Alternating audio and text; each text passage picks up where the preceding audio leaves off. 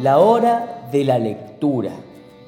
Un podcast donde semanalmente vamos a compartir fragmentos de cuentos, capítulos de libros, poesía, reflexiones, para que tengas acceso a la literatura de una manera diferente a través de lo que puede parecerse a los famosos audiolibros. Mi nombre es Gino Carnevale y te invito a compartir conmigo la literatura que más disfruto leer. Comencemos.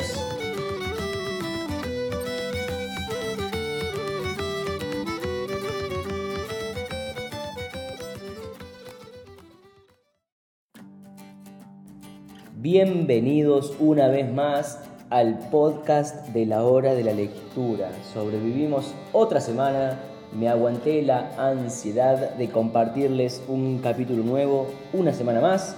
Así que acá estamos, nos encontramos una vez más juntos compartiendo este espacio de audiolibros en la serie de lectura de El Señor de los Anillos. Estamos hoy en el capítulo 2 de la Comunidad del Anillo, en donde nos encontramos un año después de la fiesta de cumpleaños en la que desapareció Bilbo, donde la gente se pregunta qué habrá pasado con el viejo hobbit, aunque muy joven parecía, extraño, de Bolsón Cerrado.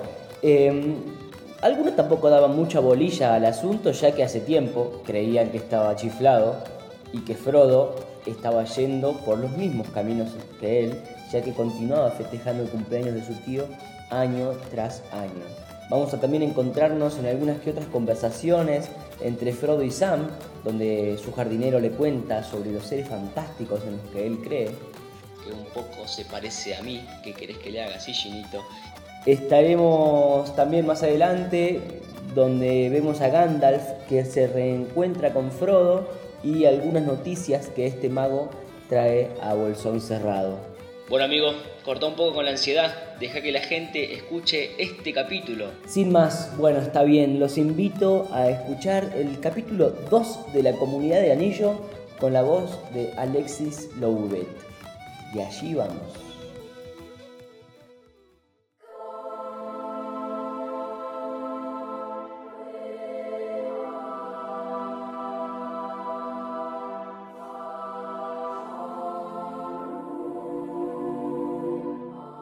El Señor de los Anillos de J.R.R. Tolkien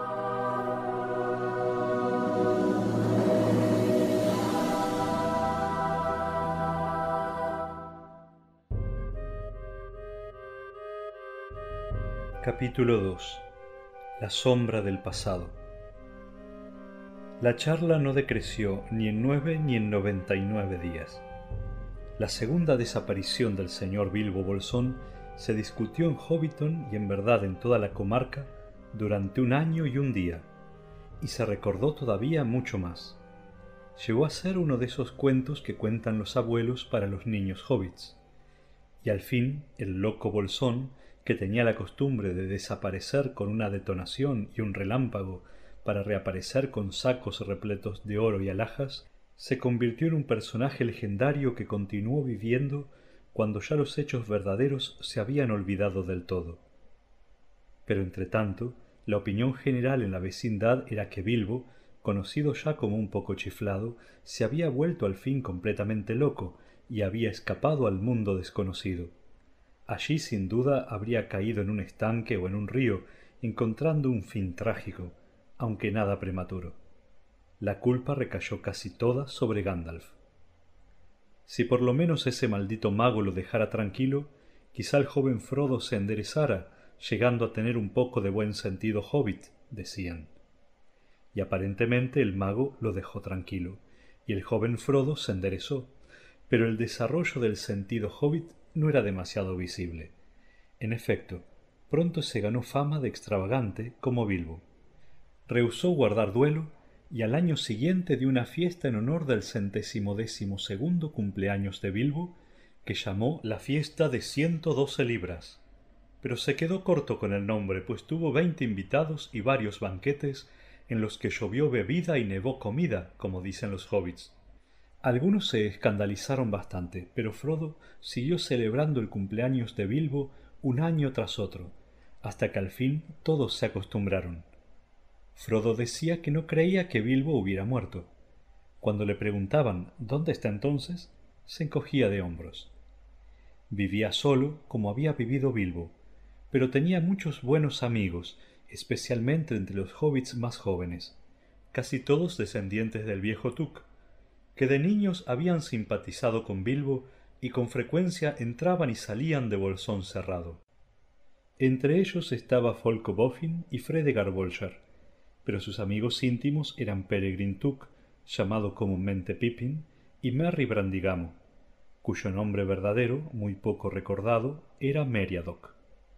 Frodo correteaba con ellos por la comarca, pero más a menudo vagabundeaba solo, asombrando a la gente razonable, pues lo vieron muchas veces lejos de la casa, caminando por las lomas y los bosques a la luz de las estrellas. Merry y Pippin sospechaban que visitaba de vez en cuando a los elfos, continuando la costumbre de Bilbo.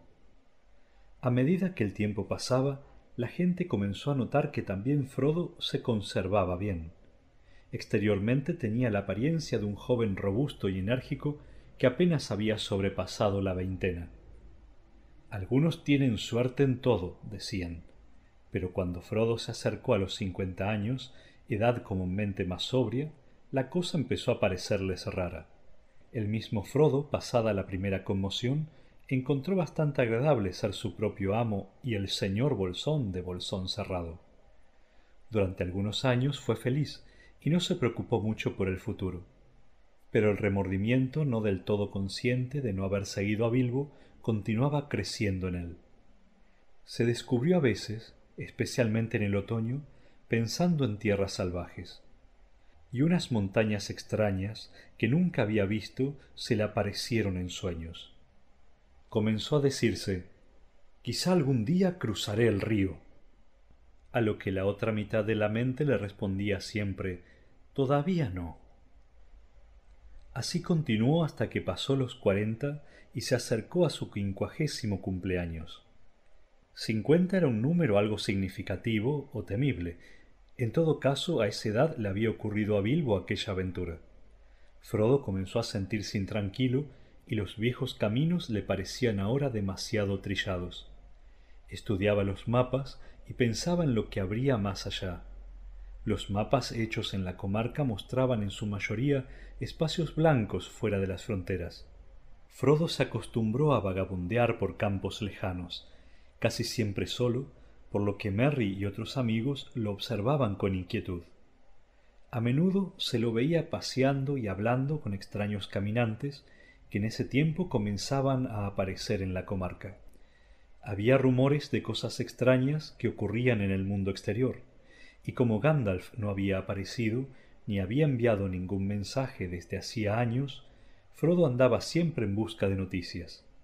Los elfos, a quienes se veía muy raramente en la comarca, cruzaban los bosques hacia el oeste al atardecer. Pasaban y no volvían, pues estaban abandonando la Tierra Media y ya no se preocupaban de los problemas. Había en cambio un número insólito de enanos. El antiguo camino del oeste corría a través de la comarca y concluía en los puertos grises y los enanos lo tomaban siempre en su camino hacia las minas de las montañas azules. Allí los hobbits tenían noticias de las tierras distantes si querían tenerlas. Por lo general los viajeros decían poco y los hobbits no preguntaban mucho. Pero ahora Frodo se encontraba a menudo con enanos de lejanas tierras que buscaban refugio en el oeste. Estaban preocupados y algunos hablaban en voz baja del enemigo y de la tierra de Mordor. Los hobbits sólo conocían ese nombre por leyendas del oscuro pasado, como una sombra recordada apenas, aunque ominosa e inquietante. Parecía que el poder maléfico había desaparecido del bosque negro gracias a la intervención del concilio blanco, pero sólo para reaparecer con poder todavía mayor en las viejas fortificaciones de Mordor. Se decía que la torre oscura había sido reedificada, desde allí se extendía el poder a lo largo y a lo ancho, y en el lejano este y en el sur había guerras y crecía el temor. Los orcos se multiplicaban de nuevo en las montañas. Los trolls estaban en todas partes. Ya no eran tontos, sino astutos, y traían armas terribles. Y también se hablaba de criaturas todavía más espantosas, pero que no tenían nombre. Poco de eso llegó a oídos de los hobbits comunes, como es natural, pero hasta los más sordos y los más sedentarios comenzaron a oír cuentos extraños, y aquellos cuyas ocupaciones los llevaban a las fronteras del país veían cosas curiosas. Las conversaciones en el Dragón Verde, en Del Agua, una tarde de primavera en el quincuagésimo año de Frodo, demostraron que esos rumores habían llegado al corazón mismo de la comarca, aunque la mayoría de los hobbits se los tomara risa. Sam Gamgee estaba sentado en un rincón cerca del fuego, de frente a Ted Arenas, el hijo del molinero, y varios rústicos jóvenes escuchaban la conversación. Se oyen cosas extrañas en estos días, dijo Sam. Ah, dijo Ted, las oyes si escuchas, pero para escuchar cuentos de vieja y leyendas infantiles me quedo en mi casa. Sin duda, replicó Sam, y te diré que en algunos de esos cuentos hay más verdad de lo que crees. De cualquier modo, ¿quién inventó las historias? Toma el caso de los dragones. No, gracias, dijo Ted, no lo haré. Oí hablar en otro tiempo cuando era más joven, pero no hay razón para creer en ellos ahora. Hay un solo dragón en del agua y es verde, concluyó, y todos se rieron. Bien, dijo Sam, riéndose con los demás. Pero ¿qué me cuentas de esos hombres árboles esos gigantes como quizá los llames. Dicen que vieron a uno mayor que un árbol más allá de los páramos del norte, no hace mucho tiempo. ¿Quiénes lo vieron? Mi primo Hal, por ejemplo, trabaja para el señor Boffin en Sobremonte y sube a la cuaderna del norte a cazar. Él vio uno. Dice que lo vio, quizá. Tu Hal siempre dice que ve cosas, y quizá vea lo que no hay pero éste era del tamaño de un olmo y caminaba, caminaba dando zancadas de siete yardas, como si fuesen apenas un palmo. Entonces te apuesto a que no era un palmo, lo que vio era un olmo lo más probable. Pero éste caminaba, y no hay olmos en los páramos del norte. Entonces no vio ninguno, dijo Ted. Se oyeron risas y aplausos. La audiencia parecía pensar que Ted se había apuntado un tanto. De cualquier modo, replicó Sam, no puedes negar que otros, además de Hal, han visto a gentes extrañas cruzando la comarca. Cruzando, sí, no lo olvides. Hay muchos que fueron detenidos en la frontera. Los fronteros no estuvieron nunca tan activos. He oído decir que los elfos se mudan al oeste. Dicen que van hacia los puertos, más allá de las torres blancas. Sam hizo un vago ademán con el brazo. Ni él ni ningún otro sabían a qué distancia se encontraba el mar, más allá de los límites occidentales de la comarca, pasando las viejas torres, pero una antigua tradición decía que en esa dirección, muy lejos, estaban los puertos grises, donde a veces los barcos de los elfos se hacían a la mar para no volver. Navegan, navegan, navegan por el mar, se van al oeste y nos abandonan, dijo Sam canturreando las palabras, sacudiendo la cabeza triste y solemnemente. Pero Ted rió. Bueno, eso no es nada nuevo, si crees en las viejas fábulas. No veo qué puede importarnos. Déjalos que naveguen, pero te aseguro que tú nunca los viste navegar, ni ningún otro de la comarca. Bueno, no sé, dijo Sam pensativo. Creí haber visto una vez un elfo en los bosques y todavía esperaba que algún día vería más. De todas las leyendas que había oído en sus primeros años, algunos fragmentos de cuentos y relatos recordados a medias que contaban los hobbits sobre los elfos siempre lo habían impresionado de un modo muy profundo. Hay algunos, aun por estos lugares, que conocen a la hermosa gente, de quienes obtienen noticias, dijo. Además, ahí está el señor Bolsón, para quien yo trabajo, me contó que los elfos salían a navegar, y él algo sabe sobre elfos. Y el señor Bilbo sabía más aún. Son muchas las charlas que tuve con él cuando era niño. Oh, los dos están chiflados, dijo Ted. Al menos el viejo Bilbo estaba chiflado y Frodo va en camino de estarlo. Si esa es la fuente de tus noticias, nunca llegarás muy lejos. Pues bien, amigos, me voy a casa. A vuestra salud. Apuró el vaso y se fue ruidosamente. Sam se quedó sentado y no dijo nada más. Tenía tantas cosas en que pensar. Por una parte había muchísimo que hacer en el jardín de Bolsón Cerrado. Al día siguiente tendría una jornada de mucho trabajo si el tiempo mejoraba. La hierba crecía rápidamente, pero no era el cuidado del jardín lo que preocupaba a Sam. Al cabo de un rato suspiró, se levantó y se fue. Era a comienzos de abril, y el cielo aclaraba ahora luego de un copioso chaparrón. El sol se había puesto y una tarde fría y pálida desaparecía poco a poco fundiéndose en la noche. Sam regresó bajo las primeras estrellas, cruzó Hobbiton y se fue colina arriba, silbando suave y pensativamente. Gandalf reapareció justamente entonces, al cabo de una larga ausencia. Había estado fuera tres años luego del banquete. Después visitó brevemente a Frodo y partió una vez más. Durante uno o dos años había vuelto bastante a menudo. Llegaba inesperadamente de noche y partía sin previo aviso antes del alba. No hablaba de sus viajes y ocupaciones, y le interesaba sobre todo los pequeños acontecimientos relacionados con la salud y las actividades de Frodo.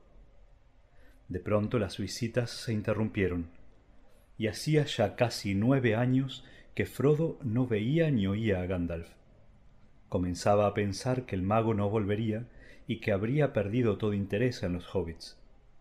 Pero aquella tarde, mientras Sam regresaba caminando y la luz del crepúsculo se apagaba poco a poco, Frodo oyó en la ventana del estudio un golpe familiar. Sorprendido y encantado, dio la bienvenida al viejo amigo. Se observaron un instante. Todo bien, ¿no? preguntó Gandalf. Estás siempre igual, Frodo. Lo mismo que tú, replicó Frodo, aunque le parecía que Gandalf estaba más viejo y agobiado. Le pidió noticias de él mismo y el ancho mundo, y pronto estuvieron metidos en una conversación que se prolongó hasta altas horas de la noche. A la mañana siguiente, luego de un desayuno tardío, el mago se sentó con Frodo junto a la ventana abierta del estudio. Un fuego brillante ardía en el hogar, aunque el sol era cálido y el viento soplaba del sur. Todo parecía fresco. El verde nuevo de la primavera asomaba en los campos y en las yemas de los árboles. Gandalf recordaba otra primavera, unos ochenta años atrás, cuando Bilbo había partido de Bolsón cerrado sin llevarse ni siquiera un pañuelo. El mago tenía el cabello más blanco ahora y la barba y las cejas quizá más largas y la cara más marcada por las preocupaciones y la experiencia pero los ojos le brillaban como siempre y fumaba haciendo anillos de humo con el vigor y el placer de antaño. Fumaba ahora en silencio y Frodo estaba allí sentado y muy quieto, ensimismado. Aún a la luz de la mañana sentía la sombra oscura de las noticias que Gandalf había traído. Al fin quebró el silencio. Gandalf, anoche empezaste a contarme cosas extrañas sobre mi anillo, dijo y enseguida callaste diciendo que tales asuntos era mejor ventilarlos a la luz del día. ¿No piensas que sería mejor terminar la conversación ahora? Me has dicho que el anillo es peligroso, mucho más peligroso de lo que creo. ¿En qué sentido? En muchos sentidos, respondió el mago. Es mucho más poderoso de lo que me atreví a pensar en un comienzo, tan poderoso que al final puede llegar a dominar a cualquier mortal que lo posea el anillo lo poseería él. En tiempos remotos fueron fabricados en Eregion muchos anillos de elfos, anillos mágicos como vosotros los llamáis. Eran por supuesto de varias clases, algunos más poderosos y otros menos. Los menos poderosos fueron sólo ensayos anteriores al perfeccionamiento de este arte, bagatelas para los herreros de los elfos, aunque a mi entender peligrosos para los mortales pero los realmente peligrosos eran los grandes anillos, los anillos de poder. Un mortal que conserve uno de los grandes anillos no muere, pero no crece ni adquiere más vida.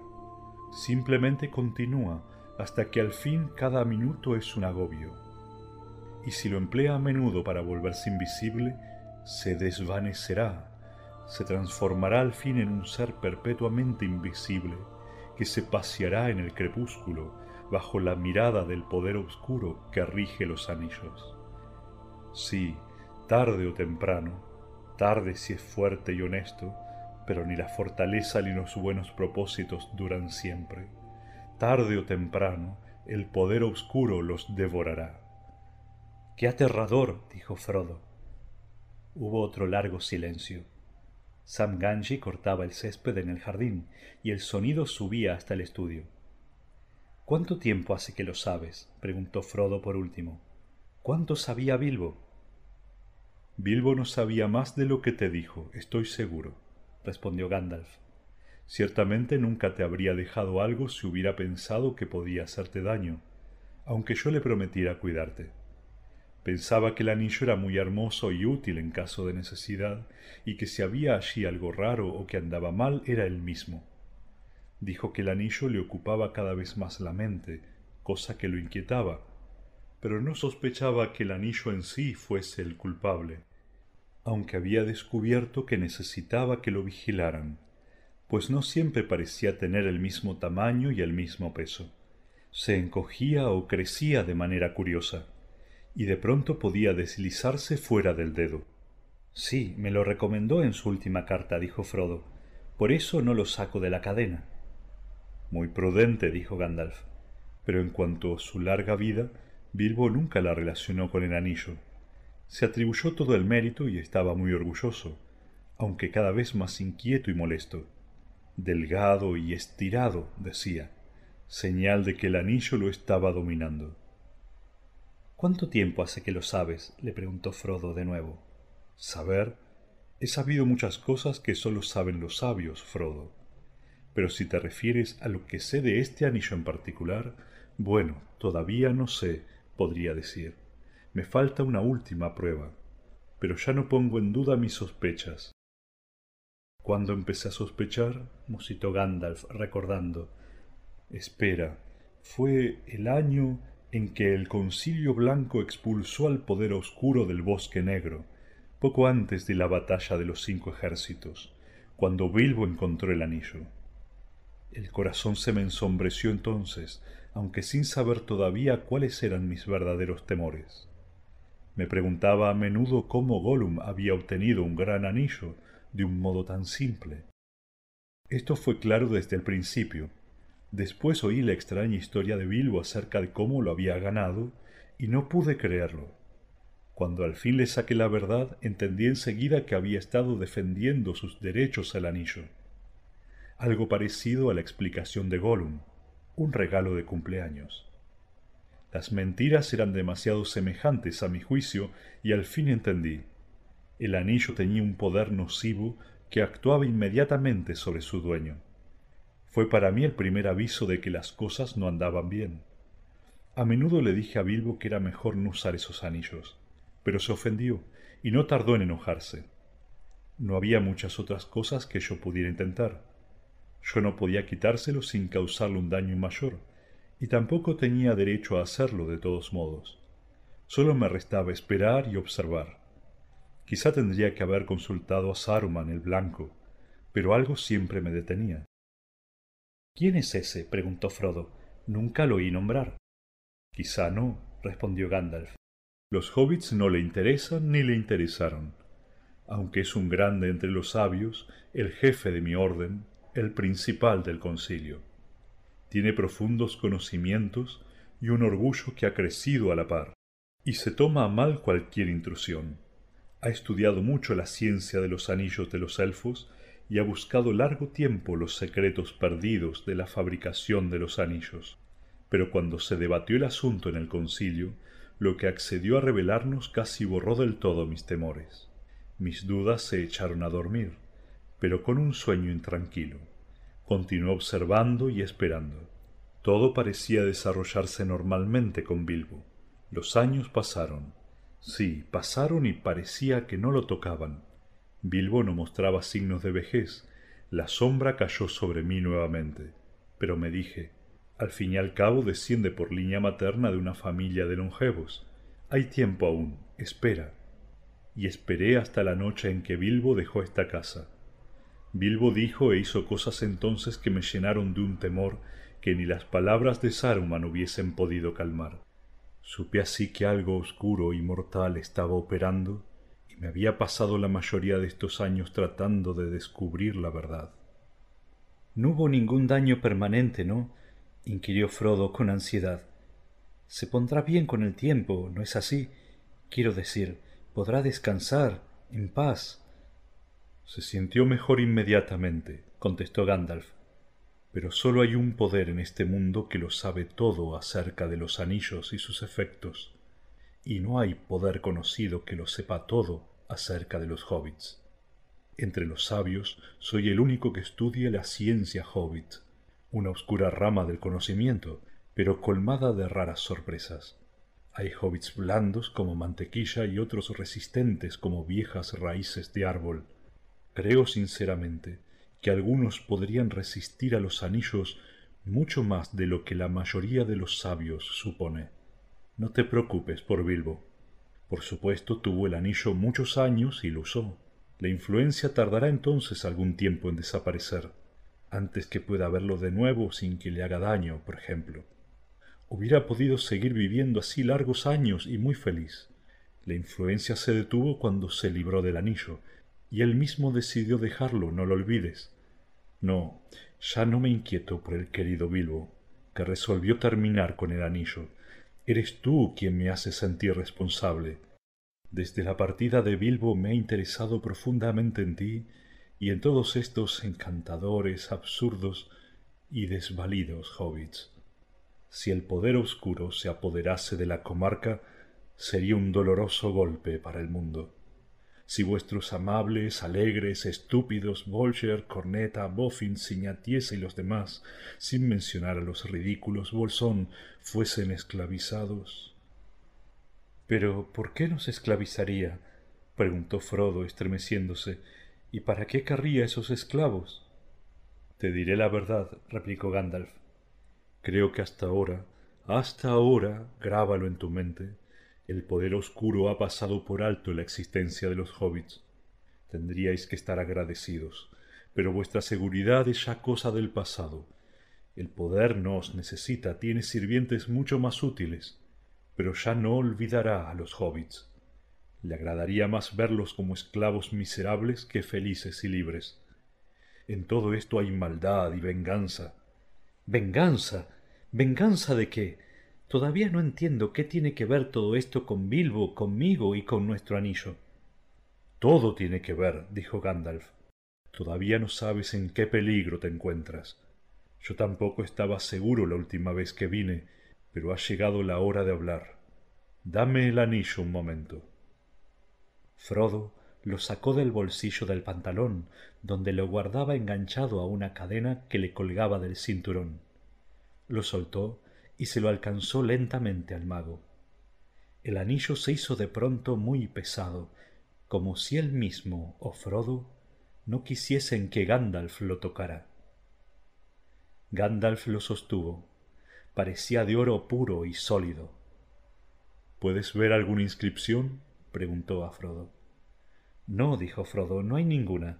Es completamente liso y no tiene rayas ni señales de uso. Bien, entonces mira. Ante la sorpresa y zozobra de Frodo, el mago arrojó el anillo al fuego. Frodo gritó y buscó las tenazas, pero Gandalf lo retuvo. Espera, le ordenó con voz autoritaria, echando a Frodo una rápida mirada desde debajo de las erizadas cejas. No hubo en el anillo ningún cambio aparente. Un momento después Gandalf se levantó, cerró los postigos y corrió las cortinas.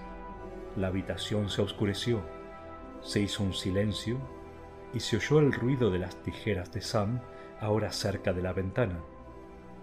El mago se quedó unos minutos mirando el fuego. Luego se inclinó, sacó el anillo con las tenazas poniéndolo sobre la chimenea y enseguida lo tomó con los dedos. Frodo ahogó un grito. Está frío, dijo Gandalf.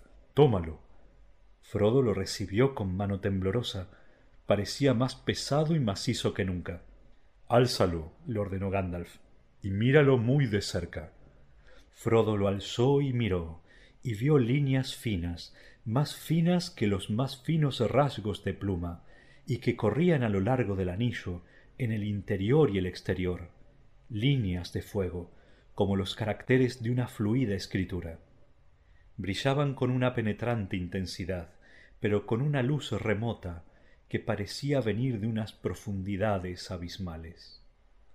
No puedo leer las letras ígneas, dijo Frodo con voz trémula. No, dijo Gandalf, pero yo sí. Son caracteres élficos en un modo antiguo. El idioma es el de Mordor, que no pronunciaré aquí. Esto es lo que dice en la lengua común, en una traducción bastante fiel.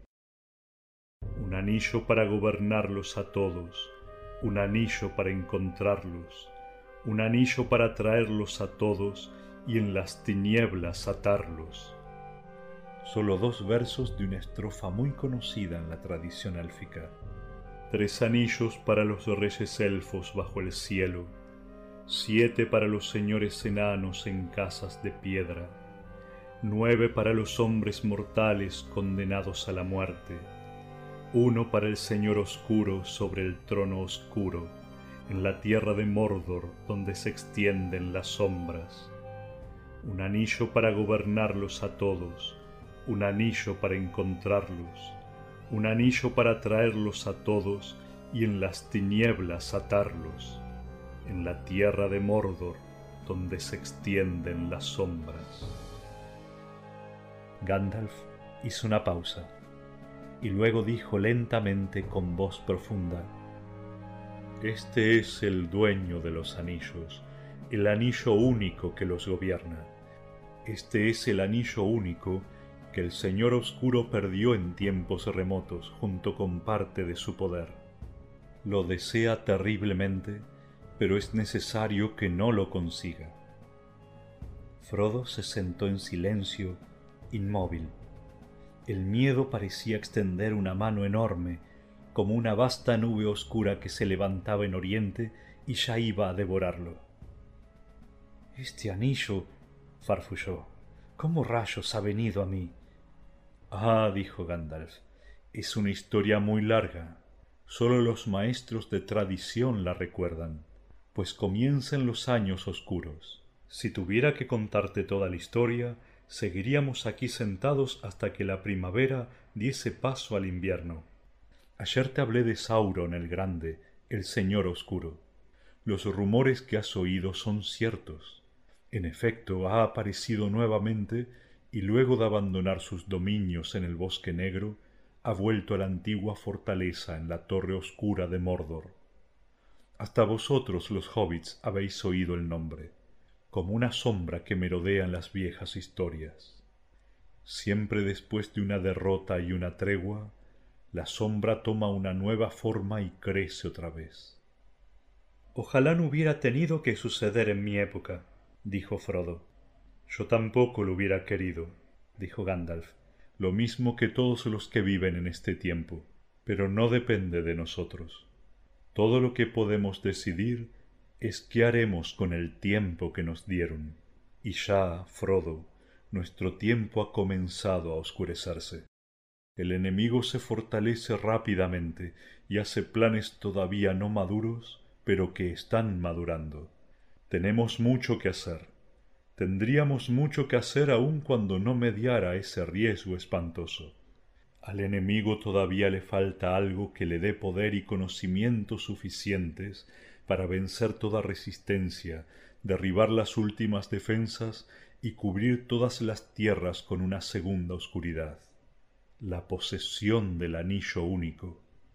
Los señores elfos le ocultaron los tres anillos, los más perfectos de todos, y él nunca los tocó o los mancilló.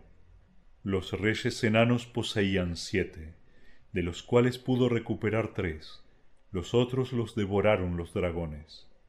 Les dio nueve a los hombres mortales, orgullosos y espléndidos. así los engañó. Hace tiempo fueron dominados por el único y se volvieron espectros del anillo, sombras bajo la gran sombra, los sirvientes más terribles. Hace tiempo, pasaron años desde que los nueve se fueron y sin embargo, quién sabe, a medida que crezca la sombra, ellos también pueden volver. Pero vamos, no hablemos de esas cosas, ni siquiera en una mañana de la comarca. En resumen, ha conseguido reunir los nueve, también los siete, a menos que hayan sido destruidos. Los tres permanecen todavía ocultos, pero eso ya no le interesa, sólo necesita el único, pues lo fabricó él mismo, es suyo, y en él dejó gran parte del poder que tenía anteriormente cuando gobernaba a todos los otros. Si lo recupera los dominará otra vez donde se encuentren, y hasta los tres, y todo aquello que se haya hecho con estos anillos desaparecerá del todo, y él será más fuerte que nunca. Este es el terrible peligro, Frodo. Él creyó que el único había sido destruido, que los elfos lo habrían destruido como tendría que haber sucedido en realidad. Ahora sabe que no fue así y que lo encontraron hace un tiempo. Así que no hace otra cosa que buscarlo y buscarlo incesantemente. Vive de esa esperanza y esa esperanza es nuestro temor. ¿Por qué? ¿Por qué no lo destruyeron? exclamó Frodo. ¿Cómo el enemigo pudo perderlo si era tan poderoso y tan valioso para él? Apretó el anillo en la mano como si ya viera unos dedos oscuros que se alargaban para robárselo. Se lo quitaron, respondió Gandalf. El poder de resistencia de los elfos era mayor mucho tiempo atrás, y no todos los hombres se habían apartado de ellos. Los hombres de Oesternes acudieron entonces a ayudarlos. Este es un capítulo de historia antigua que sería bueno recordar pues en aquella época había también aflicción y oscuridad crecientes, pero asimismo había mucho valor y grandes hazañas que no fueron totalmente vanas. Quizá algún día te contaré toda la historia, o la oirás por boca de alguien que la conozca mejor. Por el momento, pues necesitas saber sobre todo cómo el anillo llegó aquí, lo que es bastante, no diré más. Fueron Gilgala del rey de los elfos y Elendil de Oesternis quienes derrocaron a Sauron, aunque murieron en la lucha. El hijo de Elendil, Isildur, cortó el anillo de la mano de Sauron y se quedó con él. Sauron fue vencido, el espíritu desapareció ocultándose por muchos años, hasta que la sombra tomó nueva forma en el bosque negro. Pero el anillo se había perdido, cayó en las aguas del río Grande, el Anduin, desapareció cuando Isildur, que iba hacia el norte, siguiendo la margen este del río, fue asaltado por los orcos de la montaña, cerca de los campos gladios. Los orcos de la montaña mataron a casi toda su gente. Isildur se zambulló en las aguas, el anillo se le salió del dedo mientras nadaba, y entonces los orcos lo vieron y lo mataron a flechazos. Gandalf hizo una pausa. Allí, en los lagos oscuros en medio de los campos gladios, continuó, el anillo murió para la tradición y la leyenda. Ahora solo unos pocos conocen la historia y el mismo concilio de los sabios no pudo descubrir más, pero al fin sé cómo continúa. Mucho después, pero aún en un pasado remoto, vivía junto a las márgenes del río Grande, en los límites de las tierras ásperas, una gente pequeña, de manos diestras y pies silenciosos. Creo que eran de raza hobbit, emparentados con los padres de los padres de los fuertes, pues amaban el río y a menudo nadaban en él, o construían pequeños botes de caña. Había entre ellos una familia de gran reputación, por ser más numerosa y más rica que la mayoría encabezada por una abuela austera y docta en cuestiones tradicionales. El más preguntón y curioso de esa familia se llamaba Smigol. Se interesaba en las raíces y orígenes subterráneos. Se zambullía en los lagos profundos, cavaba bajo los árboles y plantas, y abría túneles en los montículos verdes. Un día dejó de mirar hacia arriba, a la cima de las montañas, las hojas de los árboles o las flores que se elevan en el aire. Llevaba la cabeza y los ojos vueltos siempre hacia abajo. Smigol tenía un amigo, Digol, muy parecido aunque de mirada más aguda y no tan fuerte y rápido. En una ocasión tomaron un bote y fueron a los campos gladios donde crecían matorrales de lirios y junquillos. Una vez allí Smigol comenzó a curiosear por las márgenes, mientras Digol permanecía sentado en el bote pescando. De repente un pez grande picó el anzuelo y antes de darse cuenta de lo que ocurría, Digol se vio arrastrado al agua hasta el fondo. Digol soltó su sedal porque creyó ver algo brillante allá en el fondo del río y conteniendo la respiración extendió la mano y lo alcanzó. Luego salió a la superficie chorreando con las hierbas en los cabellos y un puñado de barro y nadó hacia la orilla. Se quitó el barro de la mano y... ¡Oh! ¿Qué era aquello? Un hermoso anillo de oro que brillaba y centelleaba a la luz y le alegraba el corazón. Smigol había estado observándolo desde detrás de un árbol y mientras Digol se deleitaba mirando el anillo, se le acercó en silencio. Dámelo, Digol, mi querido, dijo Smigol por sobre el hombro de su amigo. ¿Por qué? Porque es mi cumpleaños, querido, y lo quiero para mí, respondió Smigol. No me importa, contestó Digol. Ya te di un regalo, más de lo que estaba a mi alcance. El anillo lo encontré yo y me lo guardaré. ¿De veras, querido? dijo Smigol, y tomó a Digol por la garganta y lo estranguló, pues el oro era brillante y hermoso. Luego se puso el anillo en el dedo. Nadie pudo descubrir qué había sido de Digol. Había sido asesinado lejos de la casa y el cadáver estaba bien escondido. Smigol volvió solo y descubrió que la familia no podía verlo cuando tenía puesto el anillo. El hallazgo lo entusiasmó y ocultó el anillo empleándolo para descubrir secretos y poniendo este conocimiento al servicio de fines torcidos y maliciosos. Alcanzó a tener ojo avisorio y ido alerta para todo lo que fuera dañino. El anillo le había dado poder, de acuerdo con su talla moral. Se hizo muy impopular, y los parientes se mantenían apartados cuando él era visible. Lo pateaban y él les mordía los pies. Se acostumbró a robar, y andar de aquí para allá, murmurando entre dientes y gorgoteando, y por eso lo llamaron Gollum. Lo maldijeron y le ordenaron que se fuera lejos.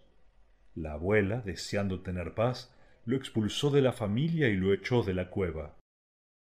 Gollum manduvo vagando y a solas, lloriqueando por la crueldad del mundo. Remontó el río hasta un arroyo que fluía de las montañas y siguió esa dirección pescó en lagos profundos con dedos invisibles y se comió los pescados crudos. Un día de mucho calor, estando agachado junto a un lago, sintió que algo le quemaba la nuca y que una luz deslumbrante que venía del agua le lastimaba los ojos húmedos. Se preguntó qué sería eso, pues casi se había olvidado del sol. Por última vez miró hacia arriba y lo amenazó con el puño. Cuando bajó los ojos, vio en la lejanía las cimas de las montañas nubladas de donde nacía el arroyo, y pensó de pronto bajo aquellas montañas habrá fresco y sombra, el sol no podrá mirarme allí. Las raíces de esas montañas tienen que ser verdaderas raíces. Hay allí sin duda grandes secretos enterrados que nadie ha descubierto todavía. Gollum viajó, pues, durante la noche hacia las tierras altas, y allí encontró una pequeña caverna de la que salía el arroyo sombrío, y fue abriéndose paso como un gusano hacia el corazón de las colinas, y desapareció para el mundo. El anillo bajó con él a las sombras, y ni siquiera aquel que lo había fabricado, cuando recobró de nuevo el poder, pudo averiguar qué había ocurrido. Gollum. exclamó Frodo. Gollum. ¿Quieres decir que es el mismo Gollum que Bilbo encontró? ¡Qué espanto! Me parece que es una historia triste, dijo el mago, que podría haberle sucedido a otros, también a algunos hobbits que he conocido. No puedo creer que Gollum estuviera emparentado con los hobbits ni de lejos, dijo Frodo acalorado. ¡Qué abominable idea! De todos modos es verdad, replicó Gandalf. Sobre los orígenes de los hobbits, al menos, creo saber más que ellos mismos. Hasta la historia de Bilbo sugiere de algún modo ese parentesco. En el fondo de los pensamientos y la memoria tenían muchas cosas parecidas, y se entendían de modo notable, mucho mejor de lo que un hobbit podía entenderse, por ejemplo, con un enano o con un orco, o hasta con un elfo. Piensa, para empezar, en los enigmas que los dos conocían. Sí, dijo Frodo, aunque otros pueblos, además de los hobbits, tienen enigmas semejantes, y los hobbits no trampean. Gollum trampeaba siempre, trataba de sorprender descuidado al pobre Bilbo, y no me cabe duda de que se regocijaba en su maldad proponiendo un juego que terminaría dejándole una víctima fácil, y que en caso de derrota no le haría ningún daño. Me temo que sea demasiado cierto, dijo Gandalf, pero pienso que en todo esto había algo más que tú todavía no ves, y es que Gollum no estaba totalmente perdido. Había demostrado tener una resistencia que nadie hubiera adivinado, ni siquiera los sabios, como podría tenerla un hobbit. En la mente de Gollum había un rinconcito que aún no le pertenecía, y en el que penetraba la luz como por un resquicio en las tinieblas la luz que venía del pasado. Era realmente agradable, me parece, escuchar de nuevo una verdadera voz que despertaba recuerdos del viento, de los árboles, del sol sobre los pastos y otras cosas olvidadas. Claro está, todo esto irritará todavía más en última instancia la parte malvada de Gollum, a menos que alguien pueda dominarla, a menos que alguien lo cure. Gandalf suspiró. Ay, le doy pocas esperanzas, aunque no ninguna esperanza.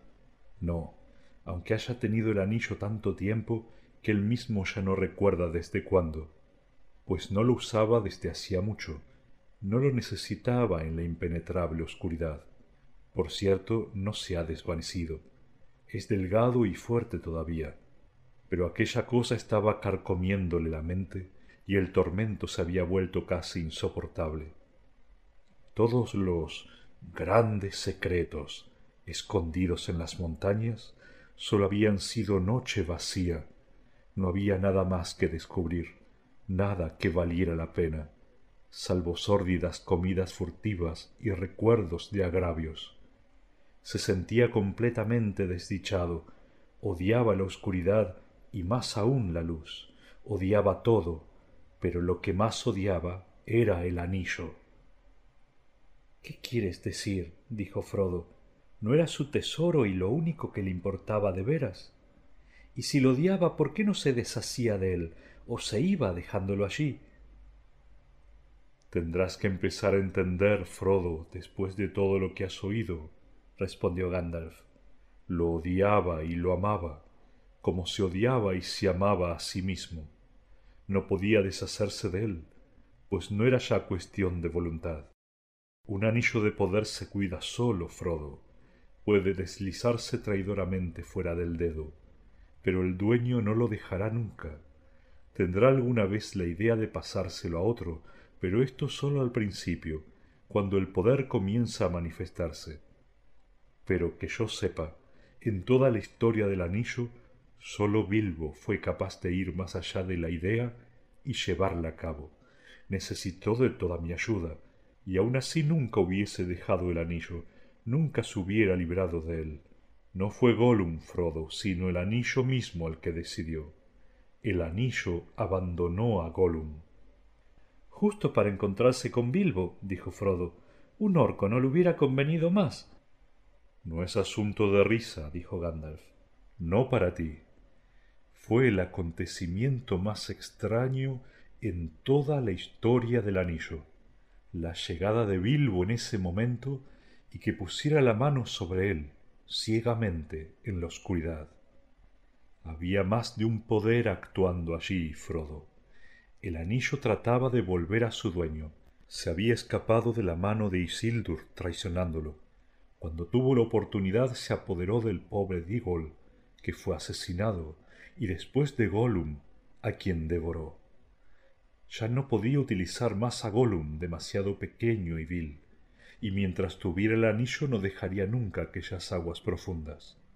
Ahora que el dueño despertaba una vez más y transmitía oscuros pensamientos desde el bosque negro, el anillo abandonó a Gollum para caer en manos de la persona más inverosímil, Bilbo de la comarca. Detrás de todo esto había algo más operando, y que escapaba a los propósitos del hacedor del anillo. No puedo explicarlo más claramente sino diciendo que Bilbo estaba destinado a encontrar el anillo, y no por voluntad del hacedor. En tal caso, tú también estarías destinado a tenerlo. Quizá la idea te ayude un poco. No, dijo Frodo, aunque no estoy seguro de entenderte. Pero ¿cómo has sabido todo esto sobre el anillo y sobre Gollum? ¿Lo sabes realmente o te lo imaginas? Gandalf miró a Frodo y le brillaron los ojos. Sabía mucho y he aprendido más, pero no te daré cuenta a ti de todo lo que hago. Los sabios conocen bien la historia de Elendil y Sildur y el Anillo Único. Tu anillo ha demostrado ser el único por la inscripción en letras de fuego, aparte de toda otra evidencia. ¿Cuándo lo descubriste? interrumpió Frodo. Justo ahora, en esta habitación, respondió el mago con brusquedad. Esperaba descubrirlo. He vuelto de viajes tenebrosos y largas búsquedas para hacer esta prueba final. Es la última, y ahora todo está demasiado claro. Descifrar la parte de Gollum y meterla en la historia me exigió cierto esfuerzo. Pude en principio haber comenzado con suposiciones sobre Gollum, pero ya no supongo más. Lo sé, pues lo he visto.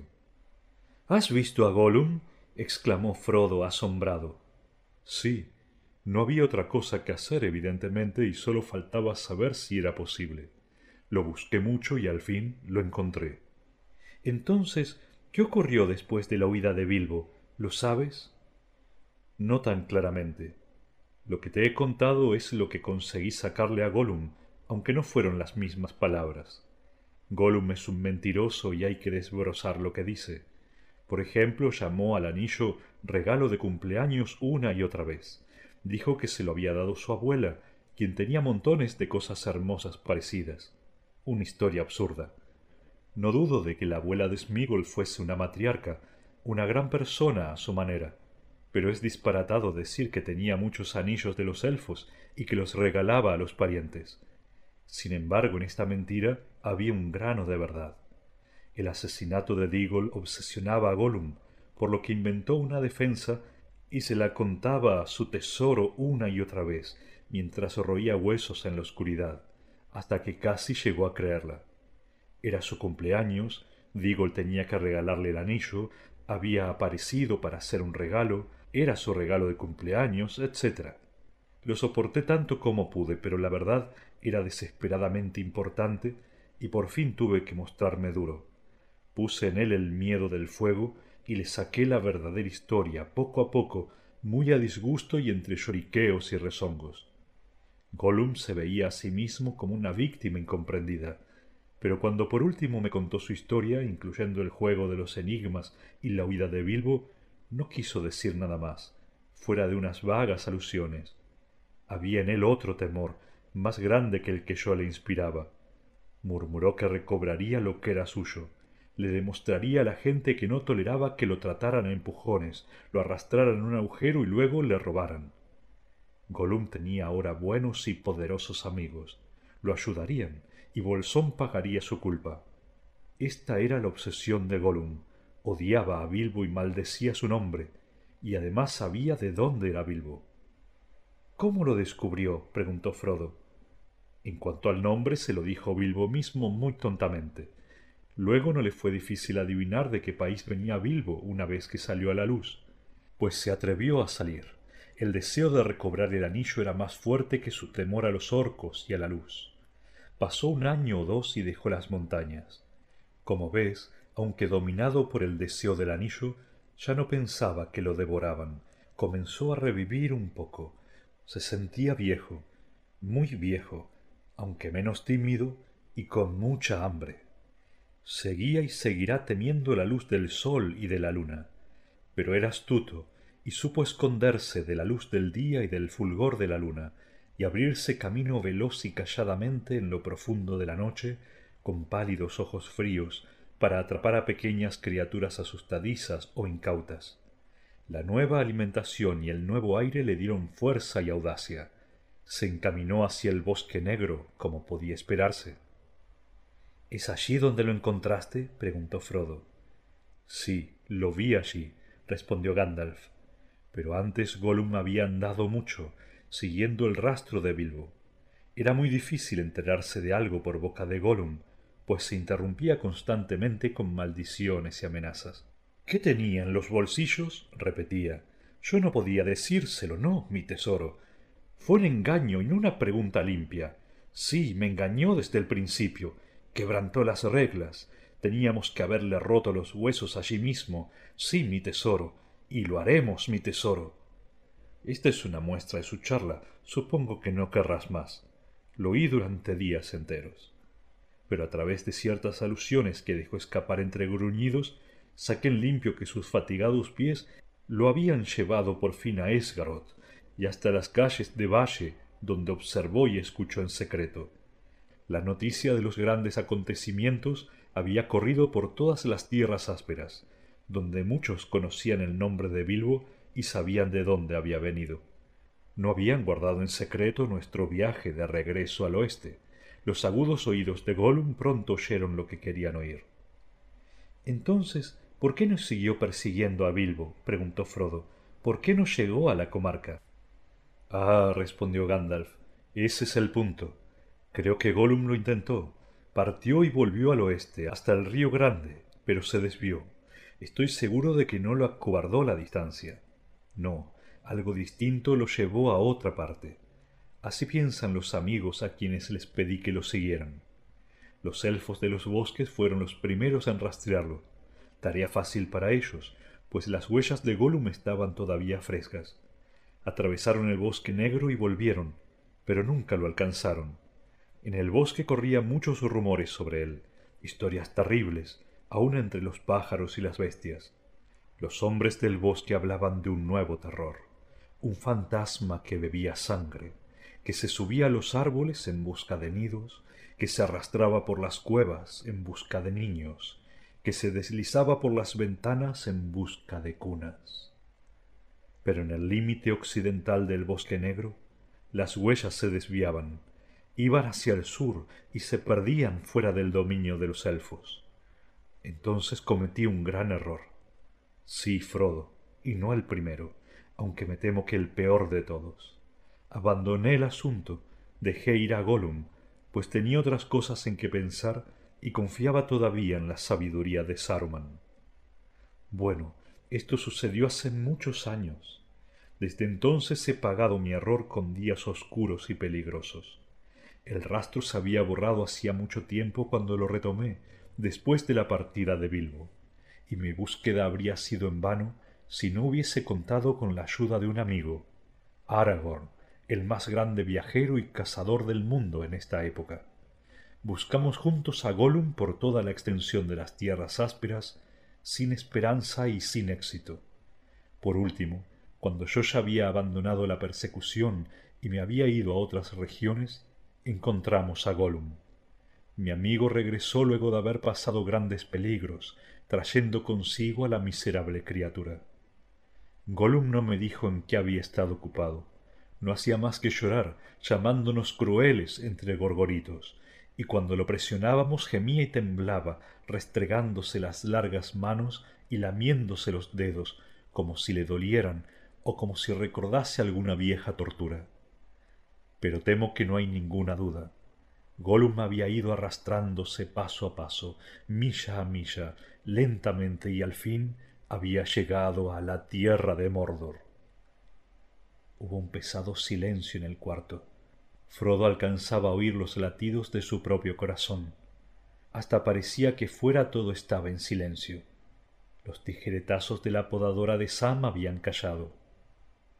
Sí, a Mordor, repitió Gandalf. Ay, Mordor atrae a todos los seres perversos y el poder oscuro pone toda su voluntad en reunirlos allí. El anillo del enemigo dejaría también su marca, preparando a Gollum para cualquier requerimiento. Todo el mundo hablaba de la nueva sombra en el sur y de cómo odiaba al oeste. Allí estaban sus nuevos amigos que lo ayudarían a vengarse.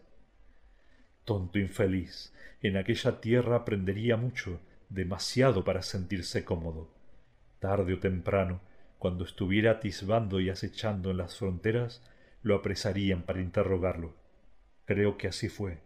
Cuando lo descubrieron, hacía tiempo que había estado allí y se preparaba para regresar en alguna misión malévola. Pero eso no nos interesa ahora. El daño principal ya está hecho. Ay, sí, por medio de Gollum, el enemigo supo que el único había sido encontrado de nuevo.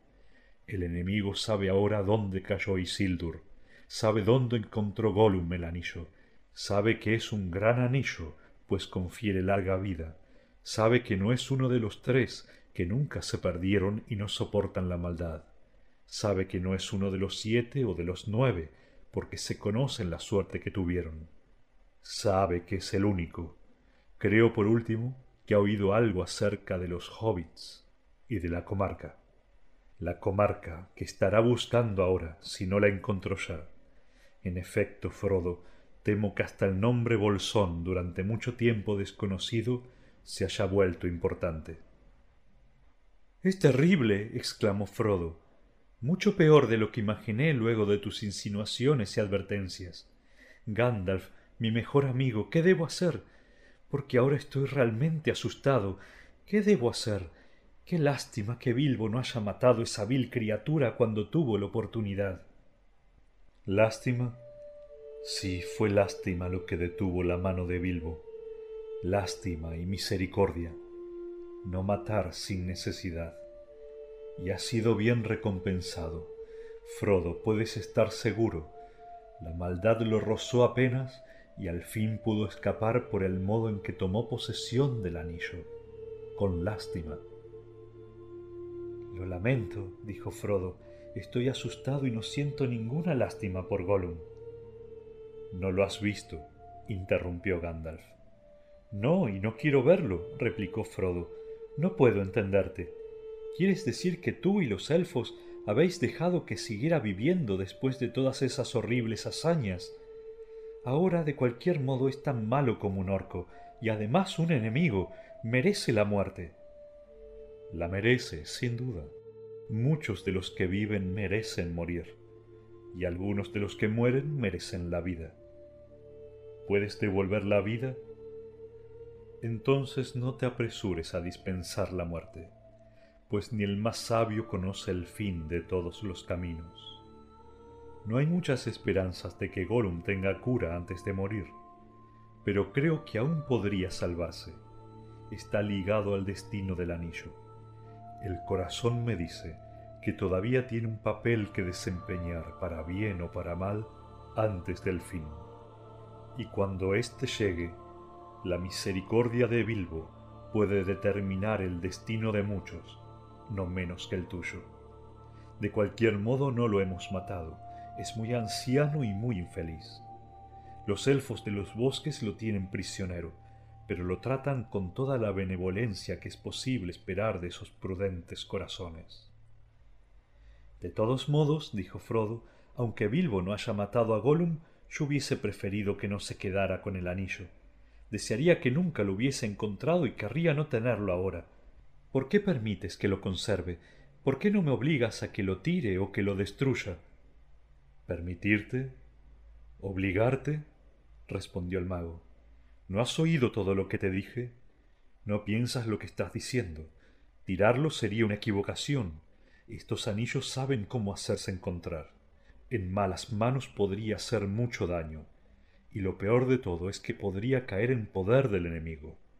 En efecto, podría, pues es el único, y el enemigo está ejerciendo todo su poder para encontrarlo o atraerlo.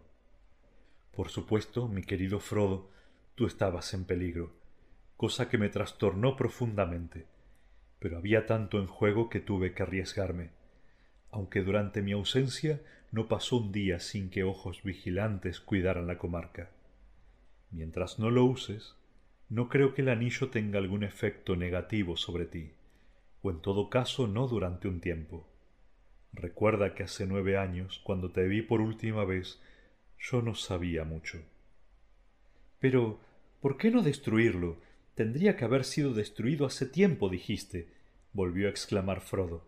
Si me hubieses advertido o me hubieses enviado un mensaje, yo lo habría destruido. ¿De veras? ¿Cómo? ¿Lo intentaste alguna vez? No, pero supongo que podría deshacerlo a martillazos o fundirlo. Prueba, dijo Gandalf. Prueba ahora. Frodo sacó de nuevo el anillo y lo miró. Parecía liso y suave, sin ninguna marca visible. El oro era brillante y puro, y Frodo admiró la hermosura y vivacidad del color y la perfección de la forma. Era admirable, una verdadera joya. Cuando lo sacó del bolsillo había pensado en arrojarlo lejos, a la parte más caliente del fuego. Comprobó que no podía, que tenía que vencer una enorme resistencia. Sopesó el anillo en la mano, titubeando y tratando de recordar lo que Gandalf le había dicho. Y entonces, recurriendo a toda su voluntad, hizo un movimiento para arrojarlo a las llamas y enseguida advirtió que había vuelto a guardarlo en el bolsillo. Gandalf rió torvamente. Ves, Frodo, tampoco tú puedes deshacerte de él ni dañarlo. Y yo no podría obligarte, sino por la fuerza, en cuyo caso te arruinaría la mente. Para acabar con el anillo de nada sirve la fuerza. No le harías daño aunque lo golpearas con un martillo pesado. Ni tus manos ni las mías podrían destruirlo. Tu pequeño fuego no podría fundir siquiera el oro común. Este anillo ha pasado ya por ese fuego y ni siquiera se calentó. No hay forja en la comarca que pueda cambiarlo en lo más mínimo. Aun los hornos y yunques de los enanos no podrían hacerle nada. Se ha dicho que el fuego de los dragones podía fundir y consumir los anillos de poder. Pero no hay ahora ningún dragón que tenga ese fuego, y ninguno de los dragones que hubo jamás. Ni siquiera Ancálago el negro podría haber dañado el anillo único, el anillo soberano, pues fue fabricado por el mismo Sauron. Hay un solo camino, encontrar las grietas del destino en las profundidades del Orodruin, la montaña de fuego, y arrojar allí el anillo. Esto siempre que quieras destruirlo de veras e impedir que caiga en manos enemigas. Quiero destruirlo de veras, exclamó Frodo, o que lo destruyan. No estoy hecho para empresas peligrosas.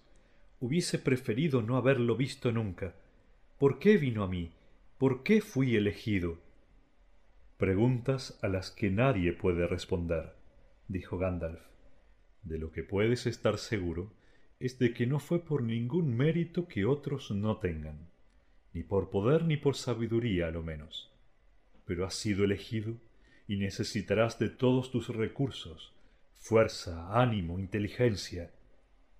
Tengo tan poco de esas cosas. Tú eres sabio y poderoso. ¿No quieres el anillo?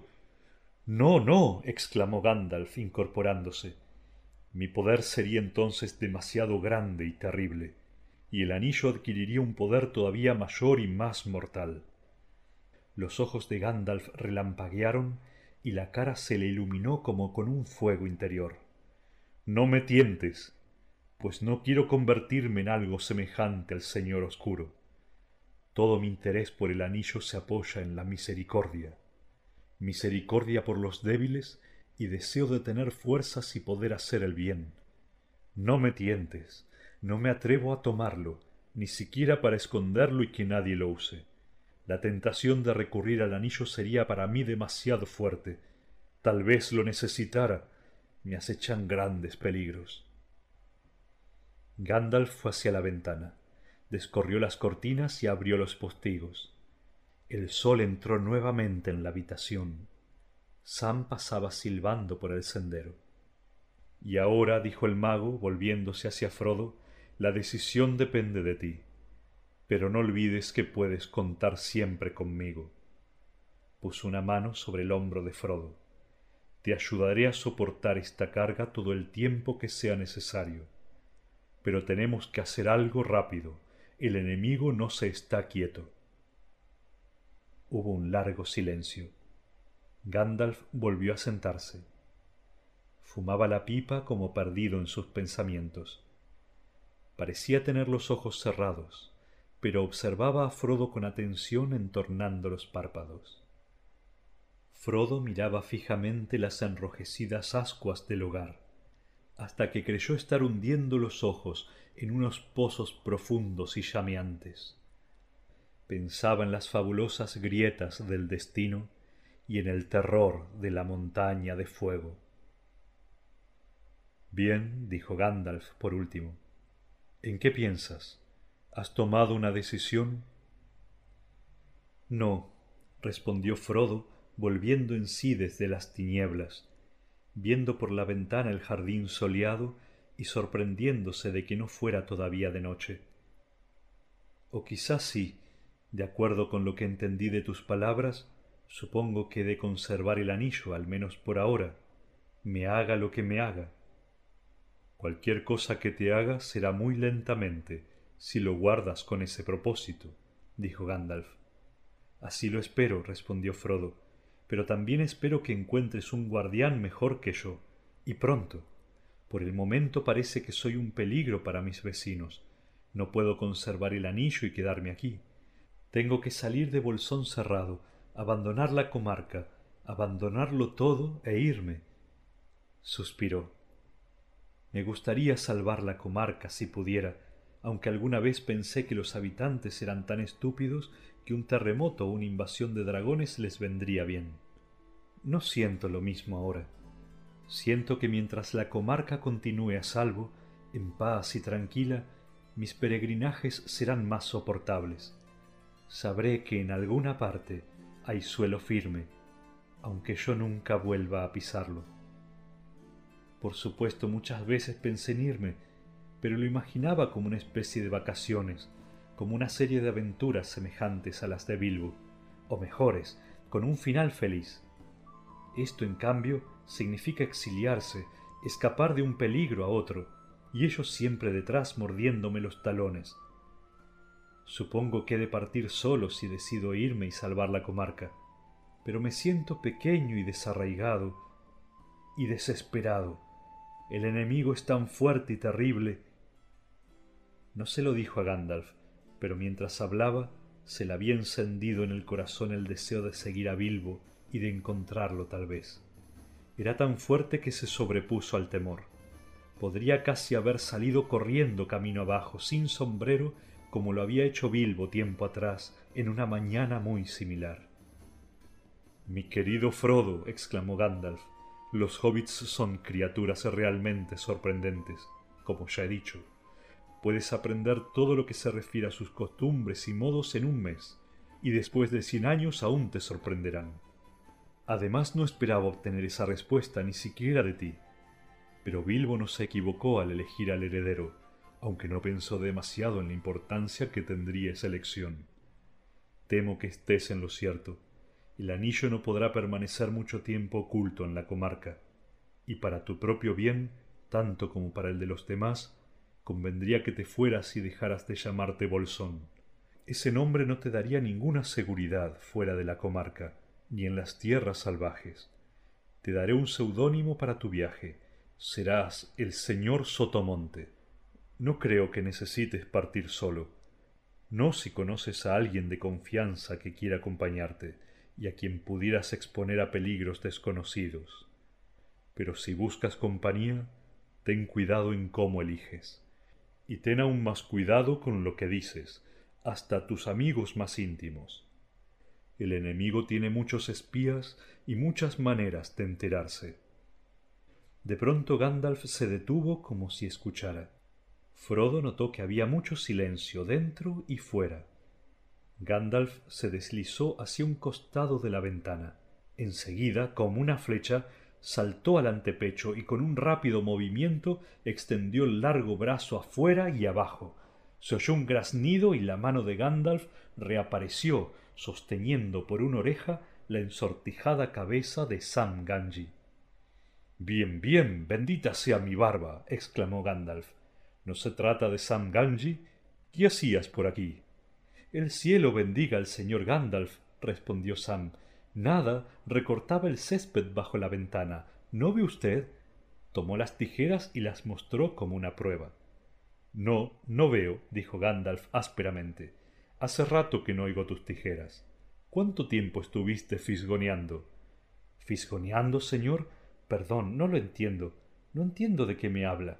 No hay nada de eso en Bolsón Cerrado. Los ojos de Gandalf relampaguearon y las cejas se le erizaron como cerdas. No seas tonto. ¿Qué has oído y por qué has escuchado? Señor Frodo, gritó Sam temblando, no le permita que me haga daño, señor, no le permita que me transforme en un monstruo. Mi viejo padre me rechazaría. No quise hacer nada malo, lo juro, señor. No te hará daño, respondió Frodo, sofocando la risa, aunque asombrado y algo confundido. Él sabe tan bien como yo que no tenías malas intenciones. Pero levántate y contesta enseguida. Bien, señor, dijo Sam tembloroso. Oí un montón de cosas incomprensibles sobre un enemigo, anillos, el señor Bilbo, señor, dragones, una montaña de fuego y. elfos, señor. Escuché porque no pude evitarlo, usted me entiende. Pero el señor me perdone, adoro esas historias y creo en ellas contra todo lo que Ted diga. Elfos, señor, me encantaría verlos. ¿Podría llevarme con usted a ver a los elfos, señor, cuando usted vaya? De repente Gandalf se puso a reír. Entra, gritó, y sacando los brazos afuera, levantó al asombrado Sam junto con la azada, las tijeras de podar y demás, y lo metió por la ventana depositándolo en el suelo. Que te lleve a ver a los elfos, eh, dijo Gandalf, observando de cerca a Sam, mientras una sonrisa le bailaba en la cara. Entonces oíste que el señor Frodo se va. Lo oí, señor, y por eso me atraganté, y usted me parece que me oyó. Traté de evitarlo, señor, pero no pude. Estaba tan trastornado. No hay nada que hacer, Sam, respondió Frodo tristemente. Entendía de pronto que el dolor de abandonar la comarca sería mucho mayor que el de despedirse de las comodidades de Bolsón cerrado. Tendré que irme, pero si tú me aprecias de verdad, y aquí observó a Sam fijamente, guardarás absoluto secreto, ¿entiendes? Si así no lo haces, o si repites una sola palabra de lo que aquí has oído, espero que Gandalf te transforme en un sapo y luego llene de culebras el jardín. Sam se arrodilló temblando. Levántate, Sam, le ordenó Gandalf. He estado pensando en algo mejor algo que te cierre la boca y te castigue por haber escuchado. Irás con el señor Frodo.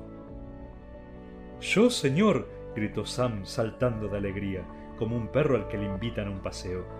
Yo veré a los elfos y todo. ¡Hurra! gritó. Y de pronto se echó a llorar.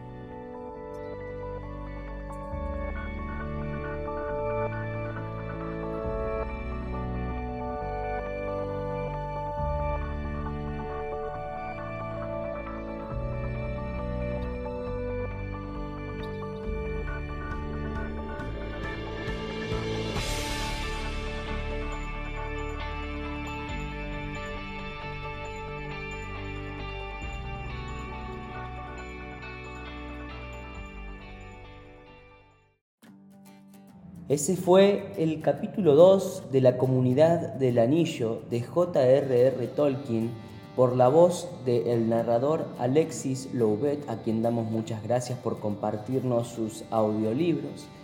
Y yo particularmente te agradezco mucho que hayas compartido conmigo este espacio, que hayas disfrutado conmigo de la escucha de un capítulo más de esta literatura que tan, tan rica es. Te agradezco por este tiempo, te espero la semana que viene, nos aguantamos las ganas de seguir escuchando el audiolibro. Te mando un abrazo grande, saludos.